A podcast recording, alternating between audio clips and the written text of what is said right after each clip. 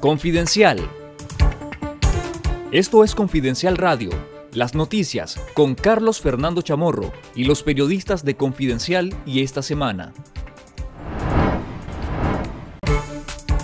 El presidente del Consejo Superior de la empresa privada COSEP, César Zamora, confirmó en entrevista con el periodista Marcos Medina de Canal 12 que existen diálogos entre sus cámaras y autoridades gubernamentales y aseguró que siguen apoyando a las familias de sus exdirectivos detenidos y condenados en las celdas del Chipote.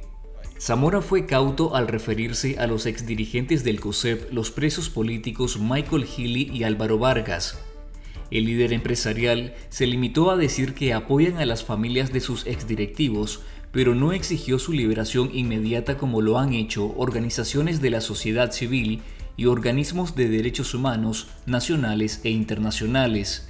El dirigente empresarial aseguró que están en una reorganización de la patronal y que ésta se enfoca en darle a sus cámaras mayor capacidad de diálogo con las autoridades y organizaciones internacionales, para lo que el Banco de Integración Centroamericana BESIE ha funcionado como facilitador. Si nos dejan trabajar, nosotros vamos a hacer nuestro trabajo eh, y nuestro compromiso de seguir invirtiendo en el país. Si entendamos que no podemos vivir permanentemente en confrontación, sino que eh, para el tema económico requerimos de, eh, de, honestidad y de, de sabernos perdonar La decisión del régimen de Daniel Ortega de eliminar el requisito migratorio de presentar un resultado negativo de COVID-19 para ingresar al país no es suficiente para incentivar el retorno de las aerolíneas estadounidenses como American Airlines, United o Spirit, porque el gobierno sigue exigiendo la lista de pasajeros con 72 horas de anticipación, entre otros requerimientos que las aerolíneas no pueden cumplir. Si un tripulante no está vacunado, tendrá que presentar una prueba PCR negativa, lo que vuelve a complicar la conformación de las tripulaciones de los vuelos. Las aerolíneas tampoco pueden presentar los listados con 72 horas de anticipación, porque el 90% de los pasajeros que abordan esos vuelos provienen de distintos destinos de Estados Unidos y otros países, lo que dificulta de sobremanera cumplir ese requerimiento. Lea la historia completa en confidencial.com.ni. Un total de 669 organizaciones, fundaciones y organizaciones de la sociedad civil, nacionales e internacionales, han sido decapitadas en los últimos tres años y medio por el régimen de Ortega y Murillo, que han ordenado la cancelación de sus personerías jurídicas o registros de operación según un recuento y análisis de datos de Confidencial. La cancelación de estos organismos inició el 29 de noviembre del 2018 y continuó en 2021. Sin embargo, en 2022, el régimen inició una eliminación masiva sin precedentes, arrasando con 595 ONGs en cinco meses y medio. Confidencial construyó una base de datos a partir de los decretos legislativos y las resoluciones del Ministerio de Gobernación.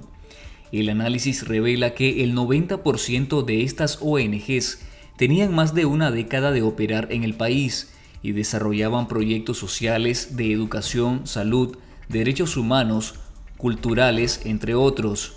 En nuestro sitio web confidencial.com.ni lea el reportaje El asalto al derecho de asociación, las 669 ONGs decapitadas. Más de 32.500 nicaragüenses solicitaron refugio en Costa Rica entre enero y mayo de 2022, equivalente al 91% del total de solicitudes de este tipo en ese país durante este periodo. Así lo reveló la encargada de la Unidad de Refugio de la Dirección General de Migración y Extranjería de Costa Rica, Esther Núñez, este 20 de junio en San José, en ocasión del Día Mundial del Refugiado. Autoridades de migración detallaron a Confidencial que además hay otras 45.000 citas para la petición de refugio recibidas vía call centers que todavía no han sido formalizadas. Sin embargo, pese a los cientos de miles de solicitudes desde 2016 hasta mayo de 2022, solamente se han aprobado 10.649 solicitudes y otras 8.868 han sido denegadas. De acuerdo con la encargada de la Unidad de Refugio de la Dirección General de Migración y Extranjería de Costa Rica, han tratado de dar solución a la mayoría de las solicitudes, pero lamentó que el personal de Unidad de Migración está bastante limitado. La Embajada de Costa Rica en Nicaragua anunció este lunes 20 de junio que cerrará de forma indefinida a partir del próximo 1 de agosto su consulado en el departamento de Chinandega. A partir de esa fecha, todos los trámites consulares deberán realizarse únicamente en el Consulado General de Costa Rica en Managua. El anuncio difundido en las redes sociales de la embajada llega menos de una semana después de que el canciller de Costa Rica, Arnoldo André Tinoco, descartó el envío de un embajador costarricense a Managua.